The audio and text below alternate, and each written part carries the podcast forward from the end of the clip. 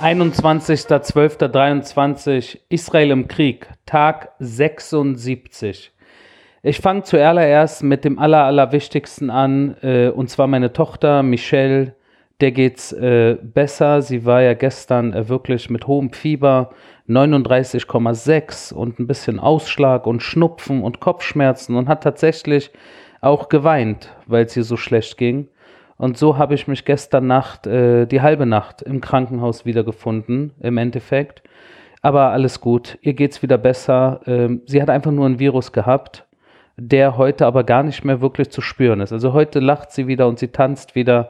Und so schnell kann es gehen. Also äh, das ist schon mal zum Anfang eine sehr, sehr gute Nachricht. Auf diese gute Nachricht habe ich leider auch eine schlechte Nachricht, und zwar, dass nach wie vor 129 Geiseln in den Händen der Terroristen sich befinden. Daran hat sich leider nichts geändert und äh, in den letzten Tagen wir in der Hinsicht keinen Erfolg nach Hause getragen haben. Wir sind sehr stark äh, am Vorgehen in die, in die Richtungen, die richtig sind um tatsächlich da einen Zugriff äh, zu schaffen.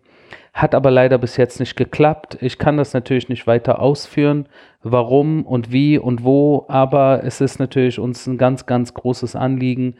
Äh, und da muss die Hoffnung weiterhin sein, äh, dass äh, jeder Tag, der vergeht, solange wir natürlich in diesem Einsatz sind, wir auch Menschen frei bekommen. Mal schauen, mal schauen, was die nächsten Tage bringen. Äh, wie gesagt, das Gerücht schwebt ja um uns allen herum, dass es eventuell demnächst eine Feuerpause geben wird für äh, Geiselfreilassung. Äh, wir schauen mal, ob äh, da irgendwie was kommen wird oder ob das tatsächlich nur Gerüchte sind. Operativ, äh, ein kurzes Update im Norden des Gazastreifens hat in der letzten Woche äh, die 401-Brigade der Division 162 zusammen mit der Schaldak-Einheit, das ist auch eine Eliteeinheit, und der Chayette 13-Einheit, auch eine Eliteeinheit, und der Yalom-Einheit, äh, die Ingenieurseinheit, wenn ihr so wollt, auch eine Eliteeinheit, im Gebiet Rimal, das ist ein Bezirk in Gaza City. Dort äh, waren sie enorm unterwegs und haben dort äh, sich um den Platz, äh, Palästinaplatz, so heißt der Platz im Zentrum, äh, von Gaza City und in diesem Bezirk Rimal, äh, den hat, äh, haben diese Einheiten übernommen, kann man sagen, also die operative Kontrolle über das gesamte Gebiet äh, an sich gerissen. Und in diesen Kämpfen, weil das natürlich, äh, das sagt der Platz schon aus, Palästina-Platz im Herzen von Gaza City, da muss man nicht groß äh, drüber diskutieren, wie, wie, wie sehr dort äh, die Terroristen dran interessiert sind, natürlich diesen Platz auch symbolisch für sich zu äh, behalten. In diesen Kämpfen sind ca. 600 Terroristen von der IDF eliminiert worden.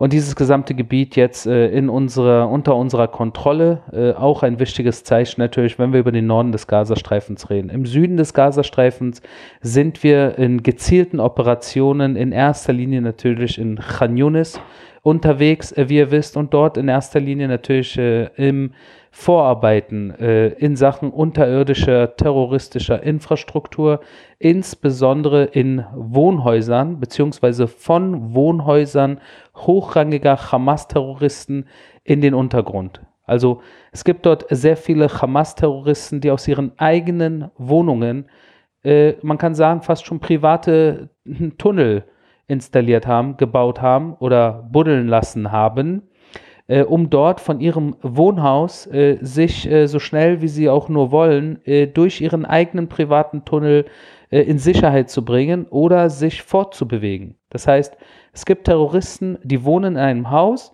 und um aus ihrem Haus rauszugehen, zum Beispiel zu einem Treffen oder angenommen einkaufen zu gehen, müssen gar nicht aus der Vordertür raus sondern sie gehen unten, machen einen Deckel auf, gehen dann runter in ihren Tunnel, dann 200 äh, Meter rechts, 300 Meter links unterirdisch und dann kommen sie an einem anderen Ort, in einer anderen Wohnung oder irgendwo in einem Park oder was auch immer raus und sind dann plötzlich äh, oben und können von dort sich weiter fortbewegen.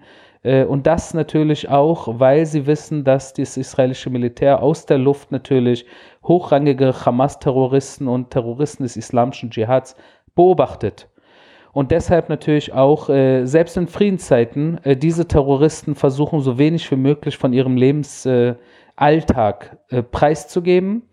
Äh, und jetzt natürlich in Kriegszeiten äh, sie natürlich sich in erster Linie unterirdisch fortbewegen, weil sie natürlich wissen, dass sie im Visier des israelischen Militärs stehen. Heute Mittag gab es einen sehr starken Raketenbeschuss aufs Zentrum Israels aus dem Gazastreifen. Dutzende, wirklich viele Dutzende Raketen, die auf äh, Raum Tel Aviv, Tel Aviv und auch Südisrael äh, abgeschossen wurden aus dem Gazastreifen. Viele von ihnen wurden vom Iron Dome äh, neutralisiert, einige nicht. Und jetzt wurde ich natürlich auch immer wieder gefragt, wie kann es sein, dass nach knapp elf Wochen Krieg immer noch die Terroristen im Gazastreifen in der Lage sind, auf Israel zu schießen, in so einem massiven, in, mit so einem massiven äh, Beschuss. Ja, und die Antwort ist äh, klar und ganz einfach nachzuvollziehen, weil Israel nun mal nicht alles kurz und klein gebombt hat, im Gazastreifen, so wie viele äh, Antisemiten natürlich immer wieder behaupten, dass wir aus Wut heraus dort alles niedergebombt hätten und äh, sich eigentlich niemand mehr bewegen kann und alle Häuser in Trümmern liegen. Nein, dem ist eben nicht so, sondern wir haben in den vier, fünf, sechs äh, Hamas-Hochburgen, wo wir seit Wochen kämpfen, dort sieht es natürlich äh, sehr zerstört aus, weil dort natürlich die Hamas in jedem, nahezu jedem Gebäude äh, jedes zivile Gebäude für ihre eigenen Zwecke missbraucht und deshalb der Beschuss äh, sehr intensiv ist. Äh, aber ein Großteil des Gazastreifens ist nun mal nicht unter Beschuss, äh, sowohl im nördlichen als auch im südlichen Gazastreifen. Und von all diesen Gegenden kann nach wie vor, wie wir es heute Mittag auch gesehen haben, auf Israel geschossen werden. Das heißt, je mehr äh, diese Raketen auch auf Israel nach wie vor abgeschossen werden, desto mehr zivile Gebäude in Zukunft werden auch wahrscheinlich vom israelischen Meer, Militär getroffen werden, weil diese zivilen Einrichtungen im Gazastreifen nun mal keine zivilen Einrichtungen sind, sondern im Endeffekt Raketenabschussrampen sind. Und dann soll sich niemand wundern, wenn in ein, zwei, drei, vier, fünf Wochen noch mehr Häuser im Endeffekt in Schutt und Trümmern liegen werden. Nicht, weil das Militär einfach Lust drauf hat, sondern weil man reagiert auf andauernden Raketenbeschuss.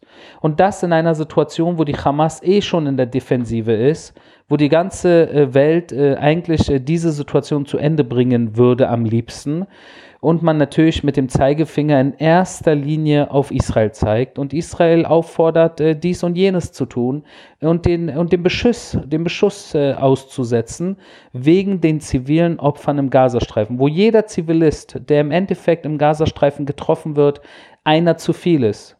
Doch wer verantwortlich für diese Situation ist, für den Beschuss, egal wo der Beschuss herkommt, ist im Endeffekt die Hamas, weil sie nicht nur den Krieg begonnen hat, sondern den Krieg nach wie vor fortsetzt.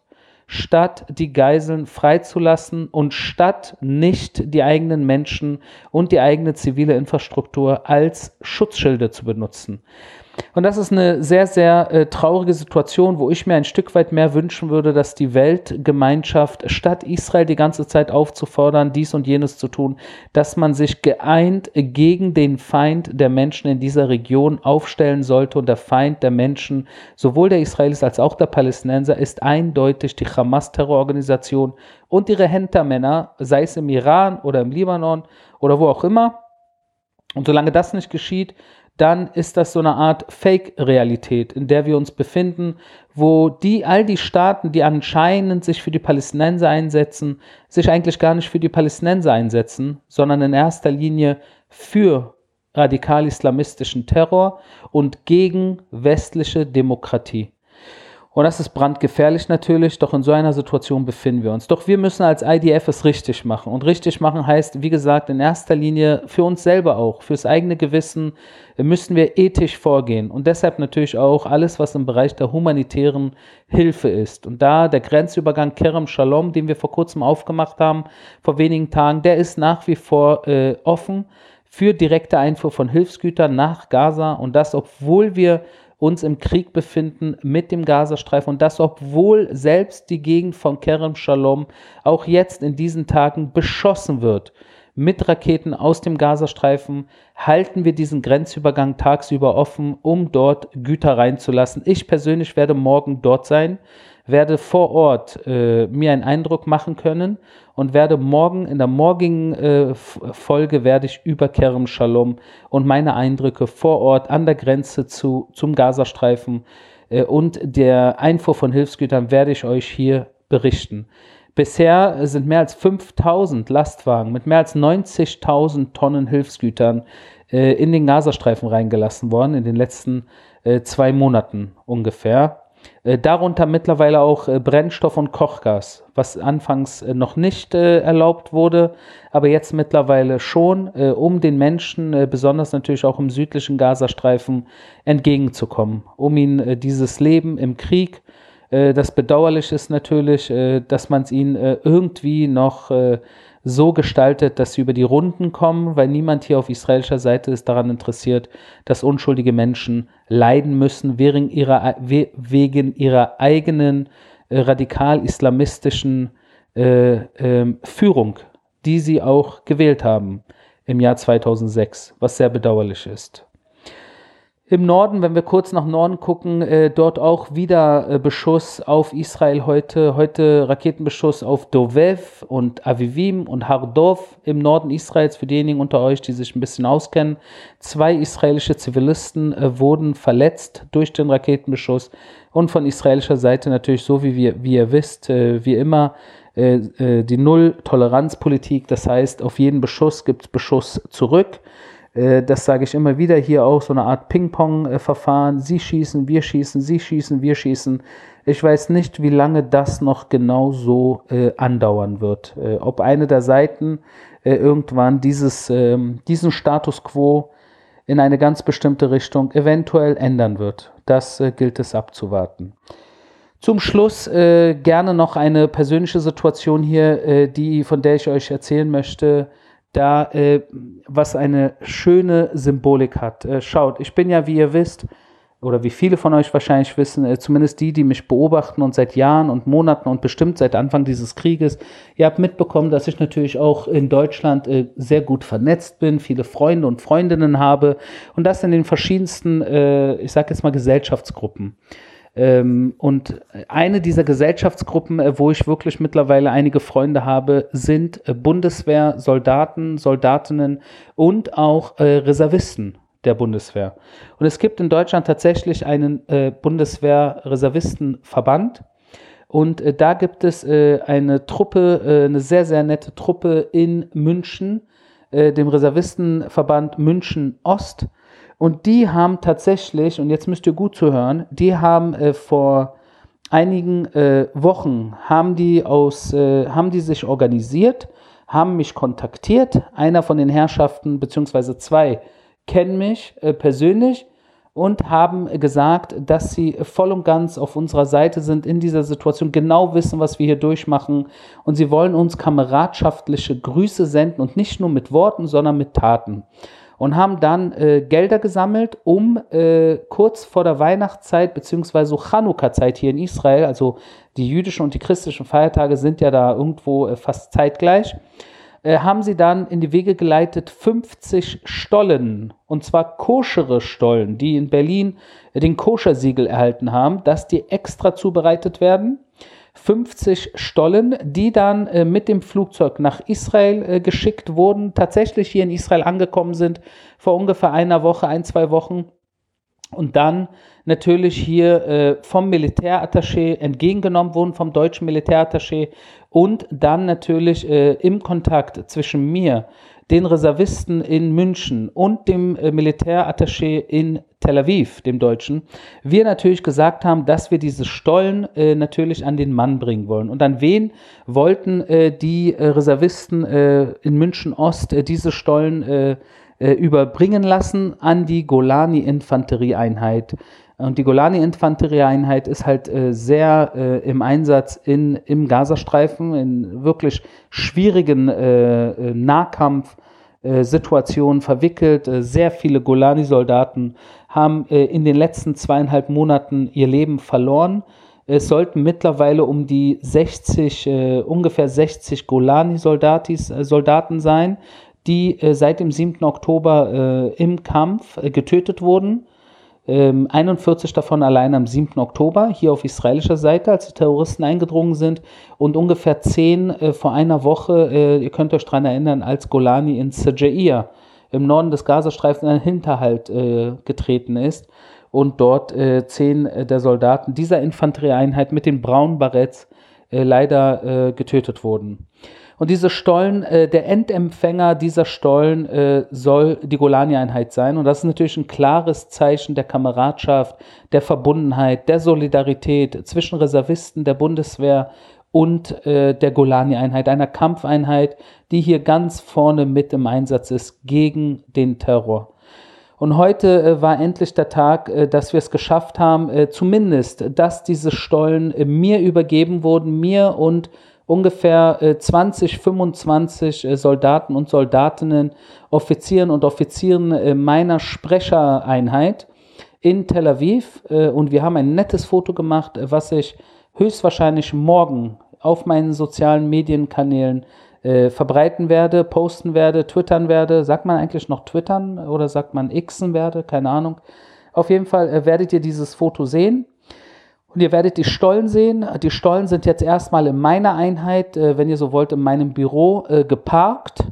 Und ich werde in den nächsten ein, zwei Wochen äh, diese Stollen in der Golani-Einheit vorbeibringen, mit der Hoffnung, dass die Golani-Einheit wirklich auch Zeit und Geduld dafür haben wird, für diese Situation, weil sie, wie gesagt, sich in tiefen Kämpfen befinden und eigentlich das Letzte, woran sie jetzt natürlich denken, ist irgendwie Kuchen zu bekommen und Fotos zu schießen. Äh, doch vielleicht wird sich äh, die Gelegenheit bieten und wenn nicht jetzt äh, mitten im Krieg, dann eventuell, wenn es äh, eventuell zu einer Feuerpause kommen wird, dann wird sich das eventuell einfacher durchziehen lassen oder äh, vielleicht sogar dann, wenn es nicht anders geht, nach dem Krieg.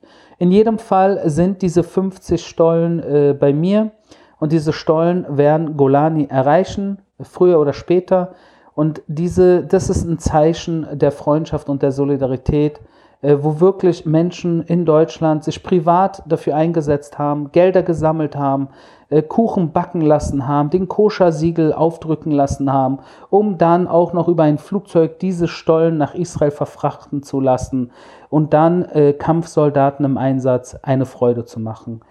Und nicht nur die Golani-Einheit wird somit eine Freude haben, äh, diese Stollen entgegenzunehmen. Nicht nur äh, meine Freunde in München ähm, des Reservistenverbandes äh, tun sich natürlich damit auch einen Gefallen, weil sie natürlich mit Herz und Seele bei dieser Sache sind, wenn sie etwas schenken, sondern auch ich als Brückenbauer, sage ich jetzt mal, als Mensch zwischen diesen zwei äh, Gruppen, äh, der sich sowohl auf der einen Seite als auch auf der anderen Seite sehr heimisch und sehr verbunden fühlt.